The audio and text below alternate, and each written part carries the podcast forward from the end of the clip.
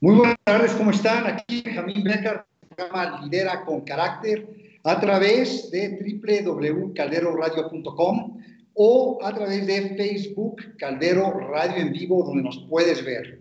Me da muchísimo gusto que nos acompañen, no importa dónde se encuentren, si están ustedes en Dubái, en París, en Ciudad de México, Monterrey, Aguascalientes, claro, eh, Monterrey, Los Ángeles, Buenos Aires. Me encanta porque a través de la tecnología del Internet podemos estar hoy en vivo.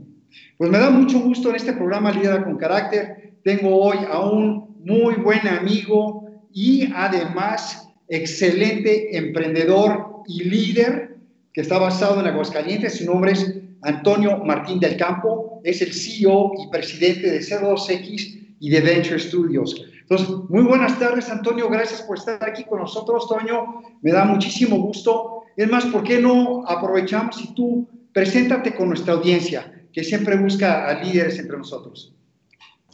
Vamos, muchísimas gracias, Ben, por la introducción. Este, y sí, bueno, lo, lo, primero es que sí es una maravilla lo que, lo que comentas acerca de que estoy en Aguascalientes, porque generalmente sin pandemia, este, mi locación pues no existe, ¿no? Este, de hecho, el LinkedIn dice Norteamérica, porque básicamente es donde estoy. Este, y bueno, ahora este, con la pandemia, pues sí, sí, sí, sí empieza a tener un poco más de lugar. Pero bueno, soy este, un em, emprendedor social, me gusta calificarme así. desde hace 15, 18 años estoy en el tema del emprendimiento en, en, en México. Este, no, nos ha tocado pues, el comienzo de toda una ola en su momento, eh, cuando empezaba todavía, es más, nos tocó antes de la, de, de la este, famosa burbuja.com. Este, y bueno, a partir de ahí hasta, hasta la fecha, este, me gustaría eh, decir que me, considero un desarrollador de ecosistemas, parte de, de, esa, y, sobre todo el, poder apoyar el, ecosistema de Scale-Ups. Nosotros en, dentro del ecosistema emprendedor estamos en la parte de Scale-Ups y estamos en la, en la parte de Venture Capital, que es donde tradicionalmente nos hemos sentido muy cómodos y desde donde creemos que podemos apoyar este país y el crecimiento, no solamente el crecimiento, sino el desarrollo de las regiones en las que participamos. Sí, no, me encanta, Antonio, de verdad me encanta lo que estás diciendo y, y sabes qué, para que, la, para que nuestra audiencia también comprenda todo esto de hablar, antes, antes de hablar de Scale que queremos que profundizar un poquito ahí, o sea, realmente dinos acerca de tu trayectoria, porque yo recuerdo hace varios años que nos conocimos, es más, tenemos más de, bueno, ya un buen, más de una década, gracias a Dios, que nos conocemos y vienes impulsando lo que es este, el emprendimiento. Eh, me enteré que tú incluso fuiste de los pioneros de lo que son inversionistas ángeles o angel investors. ¿Por qué no nos comentas un poco de tu trayectoria? ¿Qué te llevó a Angel Investors y eventualmente qué te llevó a este emprendimiento social que, que tiene un impacto, como tú bien dijiste, no solamente en generación de trabajos, en crear riqueza y en hacer un México y un Norteamérica más sólido y más fuerte, ¿no? Sí, mira, eh, antes del tema de, del emprendimiento social, entendido con ese término, este, desde, desde muy joven, aproximadamente 15, 16 años, eh, me tocó eh, estar metido en temas, en temas sociales, en temas, este, en ese momento, pues era a nivel, se puede decir, apostolado, eh, eh, y fueron proyectos muy, muy padres que después muchos de ellos crecieron a, alturas muy padres, como pudo haber sido en su momento Kilo de Ayuda, como pudo haber sido en su momento Compartamos, como pudo que ahora es Gentera. Bueno, pues un génesis atrás de todo eso. Este, eh, muchos de esos proyectos salieron de gente nueva este, un movimiento nacional que, eh, que, en su momento fue muy, muy importante. Eh, y bueno, pues ahí de lo que se trataba era de ayudar, ¿no? De, de, ayudar comunidades. Este, de, de, hecho, de esos grupos eh, nace hace muchos años un programa que después se llamó Solidaridad, este, que lo tomó Carlos Salinas de Gortari. Estamos hablando de, ya hace mucho tiempo. Y desde ese tiempo me di cuenta que cuando, cuando pudiera hacer algo profesionalmente, no quería solamente dedicarme a, a, generar lana o a desarrollar empresas, sino que quisiera hacer cosas que tuvieran una trascendencia y que evidentemente, pues si me iba a quedar en mi país, iba a ser porque iba a contribuir con él, ¿no? Entonces, este, con este, este movimiento y con esta, esta idea en la cabeza, eh, nos tocó eh, cuando inició o iniciaba muchas cosas en el ecosistema emprendedor. Este, de hecho, pues ni siquiera nos llamábamos así. Este, en aquel tiempo, a, duras penas diferenciábamos entre lo que era un emprendedor y un empresario, digo, hay que decirlo con toda la letra. Eh, las incubadoras, pues era lo más que parecía que había para apoyar emprendedores y todavía como que la gente no entendía entre emprendedores y empresarios, ¿no? Este, ese, ese germen se estaba haciendo en toda Latinoamérica y digo, de, de, hecho esto está, es histórico porque alguien que, que, que, fue gran promotor de todo esto, pues definitivamente fue la fundadora de, de Endeavor, Linda Rottenberg. Me acuerdo mucho de lo que comentaba ella, que, que en su momento en un taxi en, en Buenos Aires le preguntaban, oye, ¿qué te dedicas? No, pues desarrollar emprendedores, o sea, ¿cómo eso? Eso no es, un, eso no es, un, eso no es dedicarte a algo. Este, y además, emprendedores, ¿qué? O sea, eh, eh, ¿cómo? O sea, te dedicas a ayudar a gente en la calle para... Entonces, la gente no, no entendía en Latinoamérica ni siquiera cómo era ese concepto. Cuando empezábamos con temas también de, de, Angel Investor y todo esto, pues al final de cuentas era como, ¿cómo podemos ayudar a invertir a, las, a las empresas pequeñas, pero empezaban a hablar de tickets y empezaban a hablar de, de, cómo juntar un grupo de personas para apoyar a un emprendedor y luego todo, todas esas personas en un principio querían este, operar la empresa y no era una chulada, eran los inicios de, de, todo esto, ¿no? Muchas de las cosas las íbamos tomando de Estados Unidos, de Europa y, y el ecosistema en México estaba empezando a intentar entender y traducir toda esta gran ola que llegaba en ese momento, estoy hablando más o menos del, del 2003, 2005, 2008, este, y bueno, eh, eh, se, reinventaron muchas cosas después del punto com eh, yo creo que de lo que pasó en México al 2003 a lo que apenas estamos empezando a ver hace dos, tres años con el nuevo ecosistema de startups en México, pues pasaron 15, 16 años en los que, en los que hubo muchas cosas en, en el intermedio. Entonces, este, nuestro primer eh, angel investor, hay que platicarlo, fue, fue este, un, un, intento muy padre. Se fundaron algunas empresas, pero yo creo que no podríamos hablarlo como, como, como algo exitoso.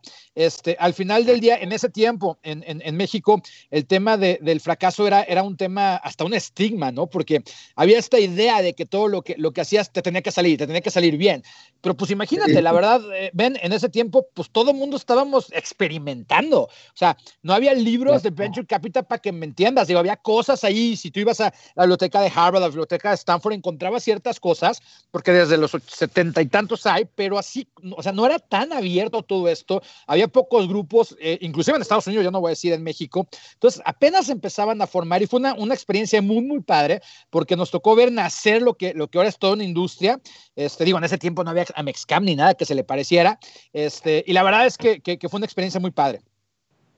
Sí, no, no, que, sabes que una cosa bien interesante, porque tú, tú como que das por hecho entraste a este, a hacer esta labor de, de promover y de ser un emprendedor y de, y de, de, alguna otra forma crecer ese ecosistema de emprendimiento que, que hoy por hoy vemos que la gente joven, incluso joven de corazón, como digo yo, lo está persiguiendo. Pero ahora sí te voy a hacer la pregunta que nos hacían y que hacíamos muchísimo en el primer, uno de los primeros ecosistemas en el que tú y yo participamos, que fue en Devo, que le preguntábamos al emprendedor, oye, ¿qué fue lo que te motivó? ¿Cuál fue el evento? ¿Cuál fue la persona? Que te, que te inspiró o te motivó a seguir esto, siendo que tú pudieses haber, te pudiste haber integrado a, una, a un corporativo o a una empresa o te, te pudiste haber ido a estudiar una maestría o un doctorado en, en administración en Europa o en Estados Unidos con tu capacidad. Entonces, a ver, dinos, dinos qué fue lo que, qué te movió el tapete, porque tú, tú lo, claramente ya, ya, ya quedó en el pasado,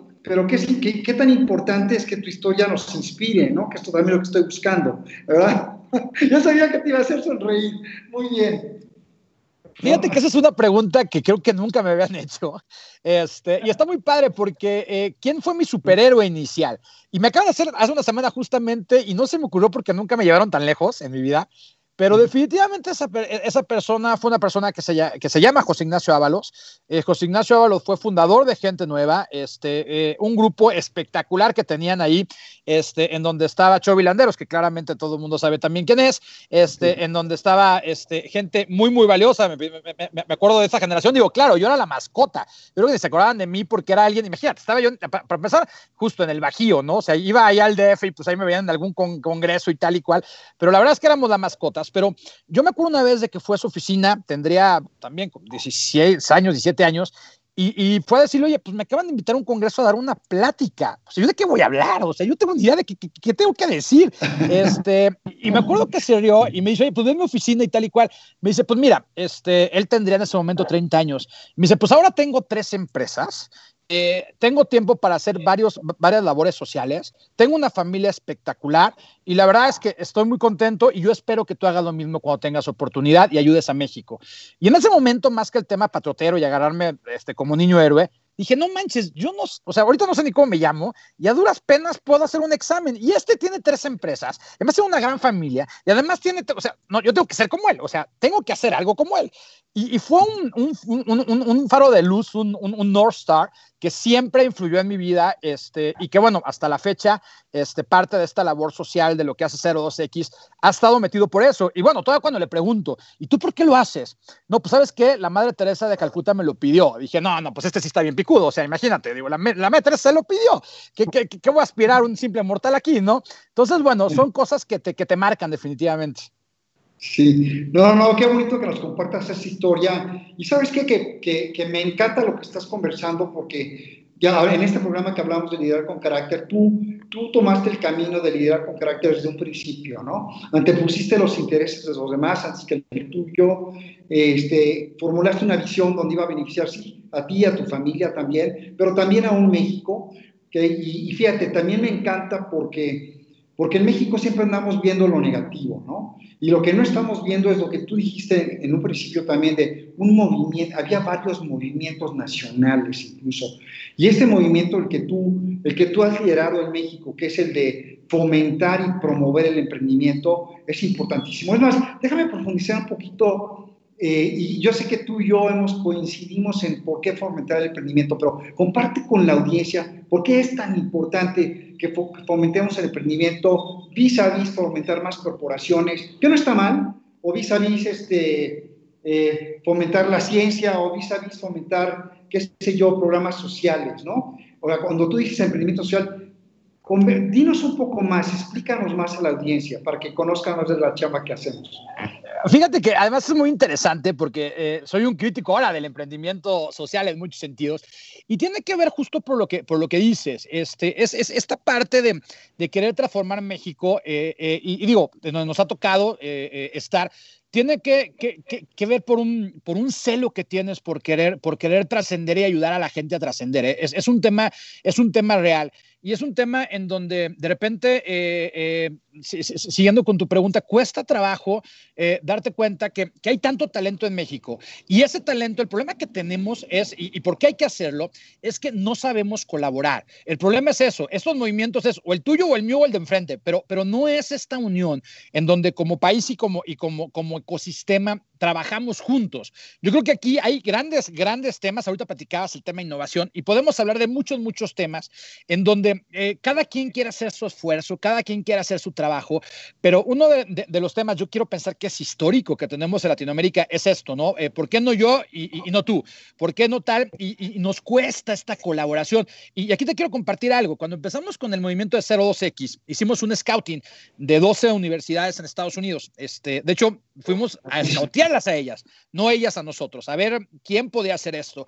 Y las 12 me dijeron lo mismo. Me dice, pero Toño, ¿seguro en Latinoamérica? Y yo, este, sí, pero la primera vez que me lo dijeron me medio molesté. Las, porque, pues claro, me dio orgullo yo estando allá, pues, ¿qué, les pasa a estos gringos? Este, tal. La segunda vez, ah, caray, ¿por qué me están diciendo? Ya la tercera dije, a ver, ¿qué están viendo que yo no estoy viendo? Este, y ya después de hacer el análisis me di cuenta de eso, que claro, nos cuesta mucho trabajo colaborar, nos cuesta mucho, mucho trabajo hacer país. Y yo creo que lo más importante yo tal vez me estoy adelantando, pero de todo lo que estamos construyendo es entender que el liderazgo se, no solamente se comparte, sino que es un trabajo de equipo. O sea, este, el, liderazgo, y yo siento en ese sentido, y lo he visto toda la vida, es, es, tienes que servir, que a veces servir no implica, no implica ser buena gente, eso es, buena, eso es bien importante, implica a veces decir lo que se tiene que decir, ser íntegro, para mí es, es, es como lo ves, puedes equivocarte o no, pero tienes que decir las cosas. Y, y cuando te inviten y estés en ciertos foros y tal, pues tienes que decir lo que crees que es lo mejor y que a veces eso, pues en un país como el nuestro, generalmente no es lo políticamente correcto y luego no es tan fácil. Pero creo que eh, cuando tenemos esta, estas grandes oportunidades en la vida de tener este tipo de, de, y, lo platicábamos la semana pasada en un foro en, justamente en Nueva York, eh, a distancia platicábamos todos los que estamos ahí, que todos los que tenemos cierto, cierto, cierta, bueno, voy a decir con esa palabra, perdón, Ben, pero cierta bendición de estar en la posición tan privilegiada que tenemos, tenemos que ser muy íntegros y muy honestos en nuestras opiniones. Sí, no, y bien importante lo que acabas de decir. Fíjate cómo acabas de alguna otra forma definir lo que es liderazgo, ¿no? No solamente en el tema de emprendimiento o en la sociedad, sino en cualquier proyecto o, o, o, ahora sí que proyecto o iba a decir emprendimiento, ¿no? Perdón que lo repita, porque ahora ya es parte de nuestro lenguaje el emprendimiento, incluso en a nivel corporativo, pero es el trabajo en equipo, es el ser íntegro, es el ser firme, o sea, este, vamos, y al final de cuentas lograr el bien para, para el bien común, ¿no? Déjame ahora, te, te, quiero preguntar, mencionaste 02X, mencionaste las universidades, yo eh, en conversaciones pasadas contigo, estabas muy entusiasmado de decirme eh, lo que lograste aprender y ahora implementar en 02X eh, por haber ido a Babson College, que, que a propósito quiero hacerte la, la quiero subrayar para mucha de la audiencia que Babson College fue, eh, en, desde ahora sí con, con, con, la fuerza del conocimiento, Babson College fue la primera universidad en implementar un programa de emprendimiento en los Estados Unidos a nivel escuelas de administración, antes que Wharton, antes que Harvard, lo tengo que decir, antes que Northwestern o Chicago o MIT, ¿ok? Antes que Stanford incluso. Y, este, y me acuerdo que fue hace más de 20, 25 años. Pero, ¿por qué no nos dices un poco de cómo tú logras integrar a Babson College y formar 02X? ¿Y qué significa 02X? Porque entonces nos da la, la, la ¿qué significa para poder hablar de escalamiento? ¿No? Perdón, hablé mucho, pero la pregunta es, quiero que más bien la solicitud, dinos más acerca de Babson y dinos más acerca de, de 02X y más acerca de ti y cómo están los tres ligados. Sí, claro, pues mira, yo creo que eh, hablabas de que venimos de un ecosistema. Este, a mí mi, mi, formación, bendito sea, estuve eh, rodeado de gente, de gente muy, muy interesante y sigo rodeado de gente muy interesante. Eh, mi casa de donde vengo después de, de, de, este proceso es Endeavor, algo a quien le debo pues yo creo que mucho de, de, mi futuro eh, profesional va a ser a lo que aprendimos en, en, en Endeavor en su momento. Creo que, que ha sido un gran semillero este, eh, y lo va a seguir siendo. Va a ser eh, quien va a exportar el modelo de Silicon Valley, lo está exportando al mundo y sin duda en poco tiempo las mejores unicornios que vamos a ver a nivel mundial van a salir de ahí. Este, en, Endeavor ha venido a cambiar muchas, muchas cosas y en ese, en, ese cambiar, en algún momento, este, estando en Endeavor, ellos me, me, me, me pidieron que fuera Babson a, ver algunas cosas. Y estando ahí, eh, conocí Babson eh, eh, y de repente la misma pregunta que yo dije es, oye, a ver, en Westline ni siquiera está en, digo, espero que estuviera en Cambridge. y bueno, ¿por qué emprendimiento y por qué ustedes y tal? Y me encantó la respuesta. Me dijeron, a ver, está bien fácil. Nosotros competimos con Harvard y con MIT. Entonces teníamos que, que diferenciarnos en algo y entendimos que emprendimiento era el lugar, ¿no? dije, no, pues claro, si tienes esos dos monstruos al lado y vas a jugar con ellos, este, bueno, tienes que ser muy bueno, ¿no? Entonces, este, empezamos a tener una relación ya de, eh, te estoy hablando eso en, mi periodo de Endeavor, tal vez cuatro o cinco años antes de que, de que yo saliera de Endeavor, una gran relación con ellos, empezamos a, a, hacer cosas en conjunto y a partir de ahí se generó una gran relación, un, un, gran respeto también, porque este, los países emergentes, eh, triunfar eh, en el tema de, de, de emprendimiento y más de ecosistema en países emergentes, pues no es tan fácil, ¿no? No, no, no, no, no, no, no, no, no es tan fácil. Entonces, este, les gustó lo que estábamos pensando hacer. Nosotros, eh, como te platico, fuimos a hacer un casting hasta cierto punto en donde queríamos eh, desarrollar un nuevo modelo de negocios. Eh, ¿Por qué con ellos? Porque Endeavor así empezó. Endeavor empezó con, con, con, con dos personas que de dos universidades en Boston desarrollaron un modelo de negocios y para mí, insisto, más allá de que me gane mi corazón, la realidad es que pues son tal vez uno de los cinco o seis entes más importantes de emprendimiento en el mundo, ¿no? Entonces, este, eh, y bueno, ah, luego para acabarla, me toca de jefe un tipo que, que es Fernando Fabre, que pues para mí es una de las personas más pensantes pues, de Latinoamérica fácilmente. Eh, y no lo digo yo, o sea, el, tipo acaba de estar este, en, en, la academia en Colombia, este, hizo las personas como economista, como tal, es una persona muy, muy brillante. Entonces, híjole, pues cuando está rodeado de toda esa gente, algo se te tiene que pegar. Eh, y bueno, pensamos que era momento de que hubiera un modelo este, para, para este, un área del emprendimiento que nadie estaba volteando a ver, que eran las, las industrias tradicionales de repente, pues veíamos los números, veíamos muchas empresas en Estados Unidos y a pesar que las cinco empresas más famosas y más fuertes en cuestión de bolsa hoy son tecnológicas, la realidad es que Estados Unidos está por lejos, o sea, las empresas más importantes pues no son empresas tecnológicas, las industrias más importantes no son industrias tecnológicas y bueno, pues este, teníamos que poner nosotros un poquito el, el anti-Silicon Valley este, en el tema de, a ver, pues qué está pasando con todo esto. Y lo que nos dimos cuenta es que había muchas empresas que estaban agarrando innovación dentro de sus sectores y estaban estaban haciendo cosas sumamente interesantes, que no estaban inventando la cura contra COVID o algo, algo este, espectacular, pero que sí estaban haciendo una gran diferencia en sus industrias, estaban reinventando sus ideas. Entonces, nosotros dijimos, a ver, es que nosotros siempre hemos trabajado con este tipo de empresas, sabemos cómo piensan, sabemos cuáles son sus problemáticas, necesitamos hacer un modelo en conjunto. Y en ese, en ese sentido dijimos, ¿quiénes son los mejores? ¿Quiénes son los mejores con quien podemos hacer esto? Y nos dimos cuenta, eh, Ben, que era Babson, y estuvimos trabajando pues casi tres años en desarrollar algo en ese sentido, y eso fue lo que le dio vida a, a 02X.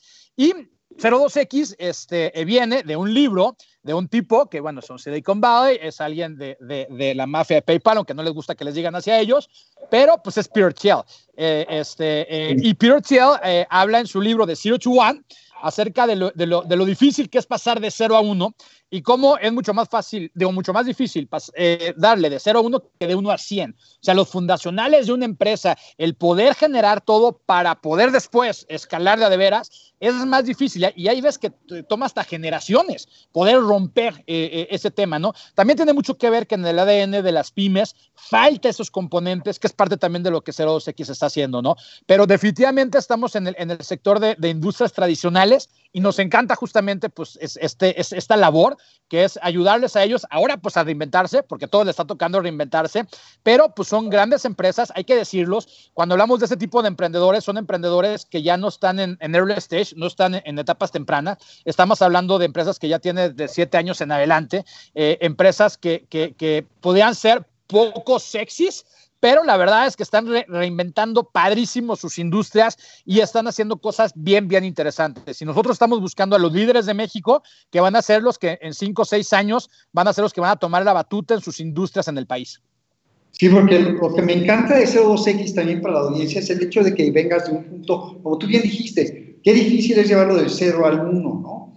Pero ya una vez al 1 también, ¿cómo lo llevas del 1 al, o sea, al, al infinito, por decirlo así, ¿no? Que, que, vaya creciendo de una forma mucho más rápida y más acelerada. Entonces, a ver, hablamos de eso porque, ¿qué es el escalamiento? O sea, comentando a nuestra audiencia acerca del escalamiento, ¿qué es el escalamiento? Y luego te voy a hacer otras dos preguntas alrededor del escalamiento, porque eso es lo que logra 02X, es lo que tú logras como líder y en tu organización para, no solamente para los clientes, como dices tú, para las empresas tradicionales, ¿no? Que a veces crees que ya maduraron, traemos estos preceptos y estos paradigmas, ya maduraron, ya no pueden crecer. No es cierto, pueden cambiar, pueden revolucionar. Entonces, dinos un poco, ¿qué es escalamiento? Danos un ejemplo o dos ejemplos si te vienen a la mente de, de dos de empresas tradicionales que han logrado romper esas barreras de límites de crecimiento. Claro, mira, eh, primero platicarte, este, hay una, una frase que, que, es muy, muy, este, ¿cómo te puedo decir? Muy fuerte, pero que me encanta, que dice que ser pyme es un estado de depresión colectiva. Y es oye, pero, ¿qué estás hablando? ¿Cómo crees? A ver, es que el, el problema de ser pyme es que eh, a la mayoría de, de, las pymes les pasa el efecto Peter Pan.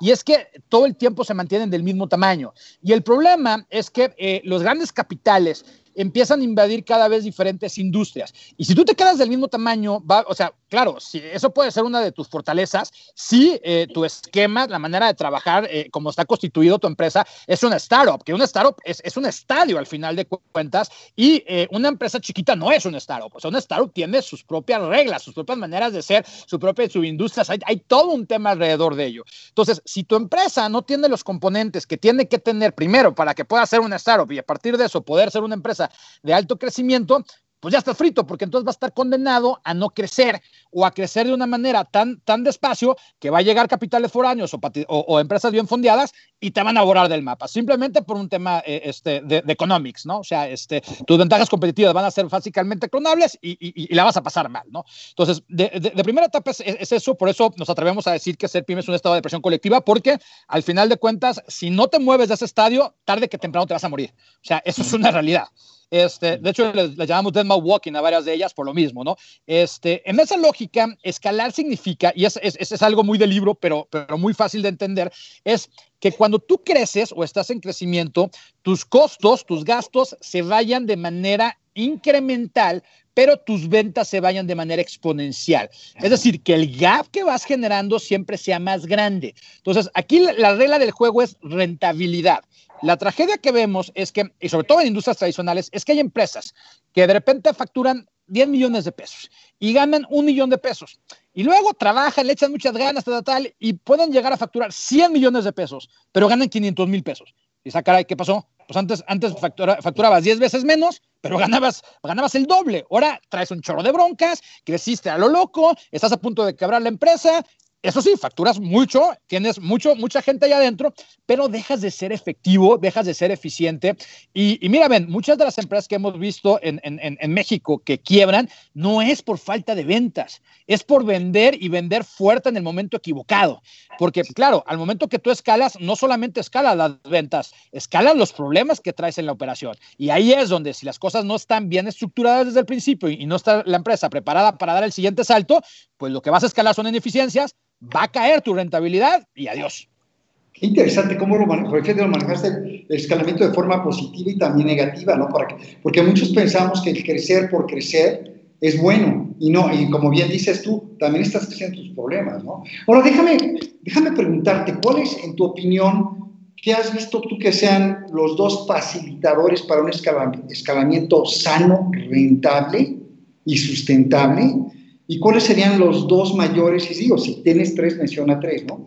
Los tres facilitadores para un escalamiento sano, rentable y sustentable, y a lo mejor los dos mayores obstáculos que tú has observado para que una empresa no pueda escalar de forma sana, sustentable y rentable. Voy a empezar por lo malo para luego irme para lo bueno. Este, en la parte de, de, de challenge, este, fíjate que eh, esto, es, esto es bien fuerte también, porque eh, principalmente quien logra hacer que la empresa funcione en un principio, pues son los fundadores, es la gente que, que, que, lo, echa a andar, ¿no? Entonces, ellos son los que pues están dándole, eh, trabajando todo el tiempo, este, a deshoras, haciendo que la empresa empiece a ganar un cierto momentum. El problema es que esos fundadores no entiende que cada, cada desarrollo de crecimiento de la empresa tiene diferentes etapas. Lo que nos acaba pasando a todos es que después nosotros somos eh, somos parte del problema y la restricción más importante para crecer. Quien se, que se convierte, que fue, eh, digo, es paradójico, porque, pues, ¿cómo crees? Pues, si, si, si, si, el fundador es el que más ganas tiene de que esto crezca, de que esto funcione y tal, pues bueno, la principal, este, número uno, problema para que las empresas escalen son los fundadores, este, porque se tienen que escalar a sí mismos. Este, es decir, tienen que pasar ellos al siguiente nivel y lo primero que, y lo segundo que viene es el mindset, este famoso mindset, porque eh, tienes que, tienes que darte cuenta otra vez que lo que te llevó a donde estás no te va a ayudar hasta donde quieres llegar. Y eso es una verdad bien fuerte, porque otra vez, pues es que todo lo que sé es hasta donde he llegado. Pues sí, eso te, te ayudó a saber todo eso y lograr todo eso, llegar ahí. Pero si lo sigues haciendo, va a ser lo mismo que vas a hacer una parábola y te vas para abajo. De hecho, nos ha tocado, no sabes ven cuántas empresas que cada tres años quiebran y se vuelven a reinventar. Y es justamente por eso. El emprendedor en el momento en que tiene que dar el siguiente brinco, en vez de darlo, se sigue de largo y se va, se va, se va, se va, se va y se fue. Y otra vez, eh, eh, y, lo ves en los estados financieros, es, impresionante. Y vuelven a empezar otra vez con todo ese gen emprendedor, tal, tal, vuelven a subir la empresa y va otra vez para abajo. Y ahí se la llevan. Y, por eso decimos que las pymes son un estado de presión colectiva, porque eso le pasa a muchísima gente. Y no se da cuenta que el problema pues, somos nosotros mismos, los emprendedores, los fundadores. Entonces, el, el tema de mindset, de estar rompiendo todo el tiempo los paradigmas que nosotros mismos nos inventamos, eso es, eso es, eso es básico. Contestando la parte positiva, eh, justamente es lo mismo. Los procesos que estás haciendo hoy para poder escalar van a ser las restricciones del día de mañana cuando esos procesos funcionen. O sea, es divertidísimo. Apenas estás terminando de poner los procesos, apenas estás haciendo que los procesos funcionen, apenas estás empezando a ganar momentum con ellos, eh, piensas que ya, ya, ya acabaste, que, que ya estuvo, y es el momento en donde esos procesos van a dejar de funcionar y tienes que pasar a lo que sigue.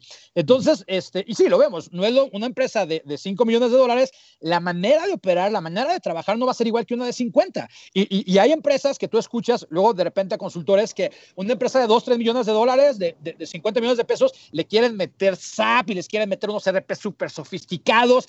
Y dice, oye, a ver, espérate, espérate, espérate, este apenas es un bebé, tú no ni siquiera es adolescente, ya me lo quieres cargar con responsabilidades de, este, tranquilo, tranquilo. Entonces, hay mucha desinformación en el campo, que también eso lo quiero, te lo quiero platicar muy abiertamente. El escalamiento no es rocket science, es bastante fácil. Claramente, pues hay que hacerlo ver difícil para cobrar mucho, pero la realidad es que no es tan difícil. Este, y esa es la parte en donde nosotros queremos compartir a todos los emprendedores, que al final de cuentas es como si de adolescente, imagínate, cuando estás en la carrera, ya te quieren decir de, oye, pero cuando estés en los 10 años de trabajo, vas a tener que hacer y vas a... Y te empiezan a bombardear con lo que va a ser tus 10 años de trabajo. No, pues ese momento renuncias a tu carrera y te dedicas a otra cosa. Es decir, no, hombre, qué flojera, yo, no quiero eso, ¿no? Este, esa es la parte en donde tenemos que ir eh, gozando cada etapa de la empresa, porque siempre va a ser diferente, desde el rol de los fundadores hasta la misma empresa, cómo va a ser, ¿no? Sí, sí, y sabes que me encantó lo que acabas de decir, que más un precepto norteamericano de mucho tiempo que dice, si algo no está roto, no lo rompas. Y aquí tú lo que me estás diciendo realmente es para escalar, francamente tienes que ir rompiendo lo que ya está funcionando y encontrar una nueva forma de hacerlo, ¿no? O, si, digo, está funcionando, pero ¿sabes qué? Rómpelo antes de que alguien te lo rompa okay. De hecho, yo creo que tendremos que hacer lo que tú dices, y, es, y esto totalmente, sé que ver, no lo vas, sabes que lo vas a tener que romper, aguántalo hasta donde vaya a dar o llegue alguien y te lo reviente. Este, y es eso, ¿no? Este, tienes que estar porque te van a derrumpir. En lo que hagas hoy en día, lo que hagas viene tal, y si no tienes tu segunda y tu tercera y tu cuarta generación ya lista, pues entonces, y claro, vas a dejarlo en el mercado hasta que llegue el que viene y te, la quiera romper, y entonces tú lo avances dos, tres veces más adelante, pero un poquito, that's the name eh, of the game, claro.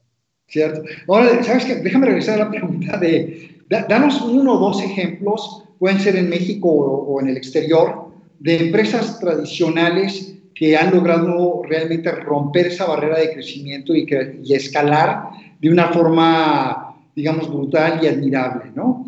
¿Para qué? Porque tú dices, todos queremos hablar de Apple, o queremos hablar de Tesla, o queremos hablar de, ya sabes, ¿no? De Google, pero, pero platícanos de esas empresas tradicionales que realmente son un gran, gran ejemplo.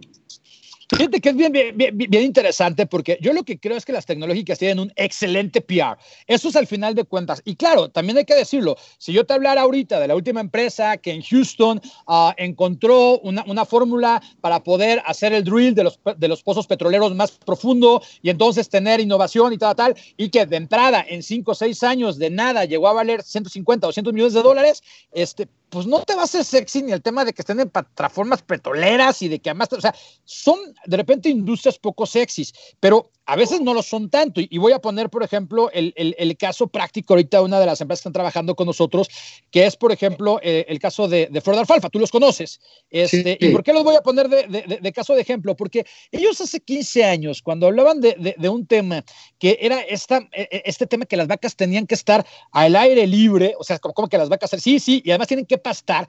Y se ver, ¿cómo? O sea, las vacas van a estar en el campo, al aire libre. Es que sí, claro, es que eh, vamos a hacer cosas orgánicas hace 15 años en México, hablar de cosas orgánicas con libre pastoreo y tal. obviamente este se fue algo tan bien loco. Este, y hay que decirlo, durante muchos años el mercado obviamente no se lo reconoció, porque esto era una completa y absoluta locura. Hoy, como tú lo sabes, está absolutamente solo en su sector, porque nadie puede clonar eso, porque eso dura 10, 12, 15 años en hacerse, no se hace de la noche a la mañana. Y es gente que en su industria empieza a ver ciertas cosas que a veces hasta por romanticismo empiezan a cambiar temas, y después, pues son los grandes líderes completos de la industria. Y de eso me acuerdo, digo, e, e, ese es un caso de 02X, me voy a remontar un caso de Endeavor también local, que puede ser el caso, el caso de, de Procesa Chiapas, el caso de Marina Azul, ¿no? Este, ¿quién, iba a poner, ¿Quién se iba a poner a pelear con, con Jumex eh, eh, en venta de atún? Oye, pues ¿quién se iba a poner a, venderle pan contra Bimbo, no? O sea, eso, eso, está loco, ¿no?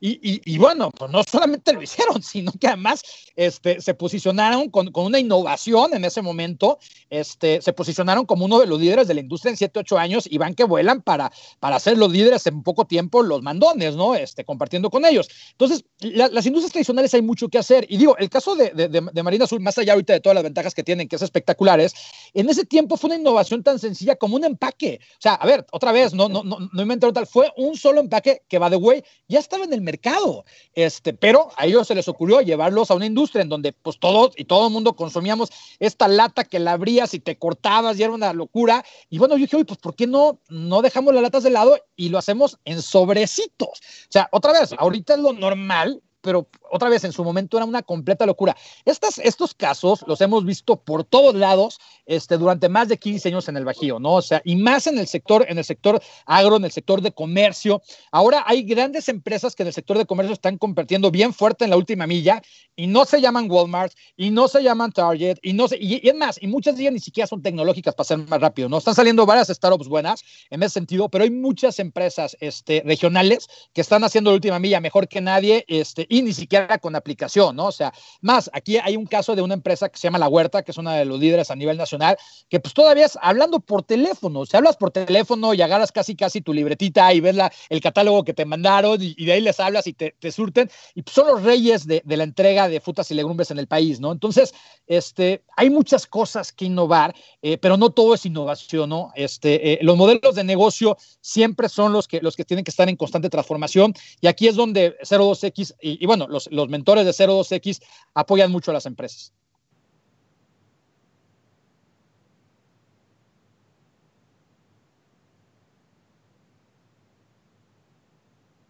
Adelante, Ben.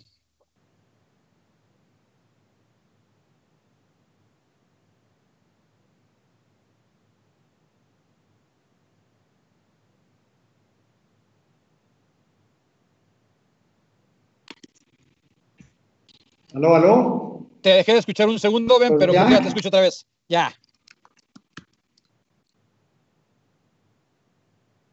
Adelante, Ben. Caldero, estamos al aire, ¿verdad?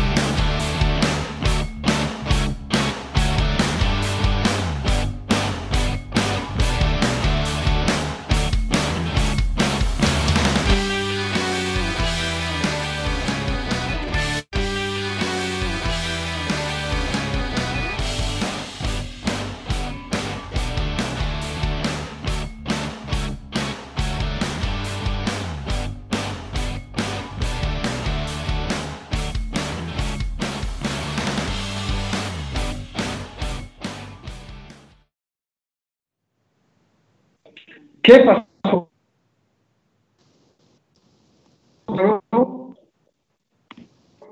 Ah, muy bien, muy bien, Toño, ya que a mis todos. Oye, oye, hablando.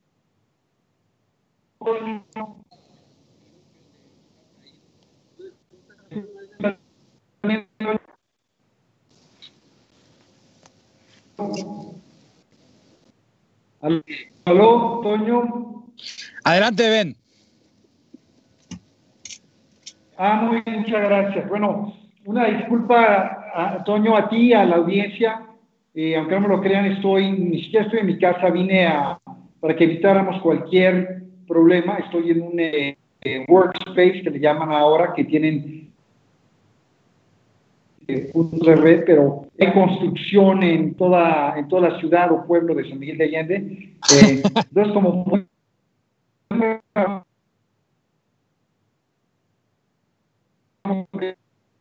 lado, ¿no? Entonces, eh, una, una eh, la en México, inclusive liderado en Guián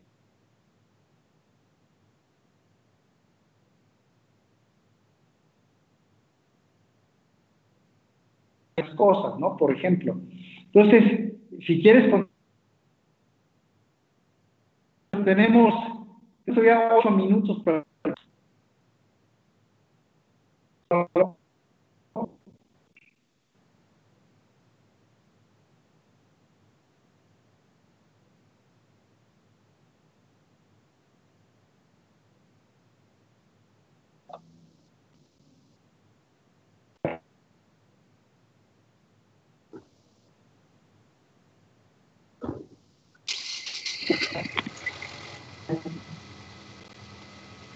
So I can. I, I, I, I, I, I, I, I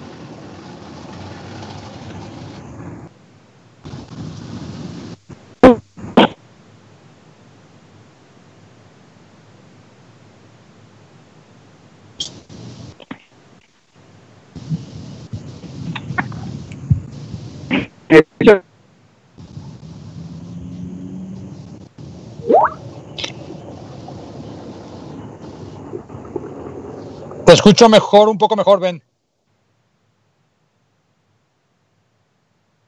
Muy bien, muy bien, Antonio. Si quieres, nos diste unos muy buenos ejemplos de, empresas que han logrado escalar, sobre todo aquí en México, lo cual es eh, muy, muy, muy alentador.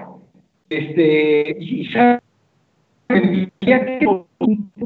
¿Cómo funciona 02X? Si yo soy un emprendedor o soy una empresa pequeña, mediana o incluso ya mayor, más grande, eh, ¿qué beneficio puedo lograr trabajando con CO2?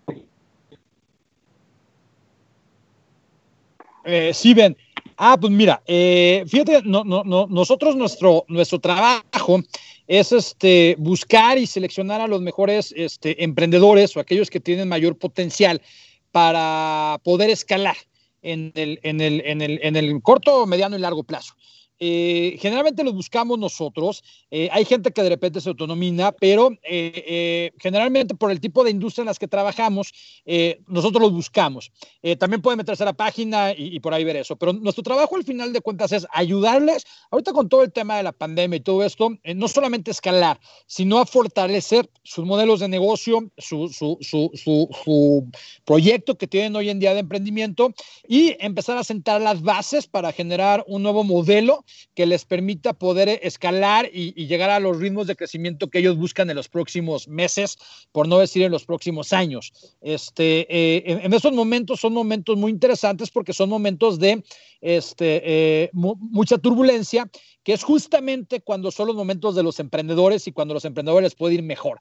Entonces, este, 02X eh, en ese sentido, la red de 02X con, la, con esta metodología que hemos este, eh, eh, trabajado de, de, escalamiento, lo que les ayuda es, a pasar al siguiente nivel y a poder tener un, un, escalamiento, no un crecimiento, sino un escalamiento sustentable para que la empresa trascienda en los próximos años. Y, y, ahorita lo que queremos es, es dotar a las empresas de esas capacidades que les permitan emerger como líderes cuando todo esto termine en año, año y medio, ¿no? Sí.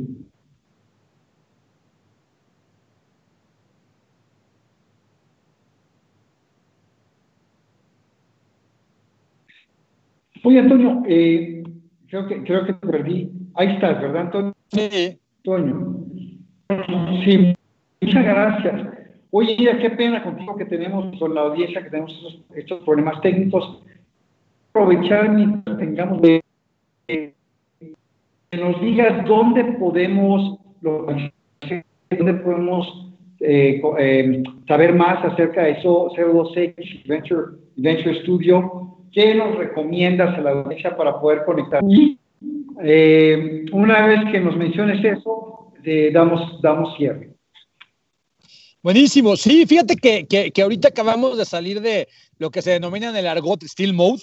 Este, entonces ya en, en, LinkedIn, en este, eh, Twitter, uh, en redes sociales ya estamos eh, ahí listos para que nos puedan escribir directamente y puedan estar sobre todo este, eh, recibiendo información y recibiendo contenidos acerca de todo el movimiento de, de, escalamiento en México y en la región, ¿no? Oye, qué padre.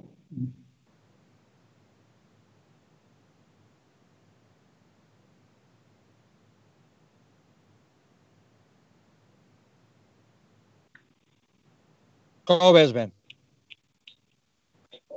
No, muy, muy bien, muy bien. ¿Sabes qué, Toño? También quiero, quiero aprovechar y, darte, invitarte a que vuelvas a estar en este, espacio conmigo, que sigamos conversando, que nuestra conversación, que, que ha sido muy fluida, no sea interrumpida por la tecnología. ok, eh, incluso me encantaría que a lo mejor nos viéramos a los calientes o aquí mismo, ¿no? Ok, entonces, habiendo dicho eso, eh, te invito a, una próxima sesión pronto y quiero darle las gracias a toda la audiencia. Muchas gracias por estar con nosotros aquí en Lidera con Carácter. A propósito, como siempre hago, les quiero hacer la pregunta, ¿qué tipo de líder quieres ser cuando tú seas muy grande? Muchas gracias, gracias Toño por acompañarnos y hasta pronto. Hasta luego. Gracias a todos. Muchas gracias. Hasta luego. Bye.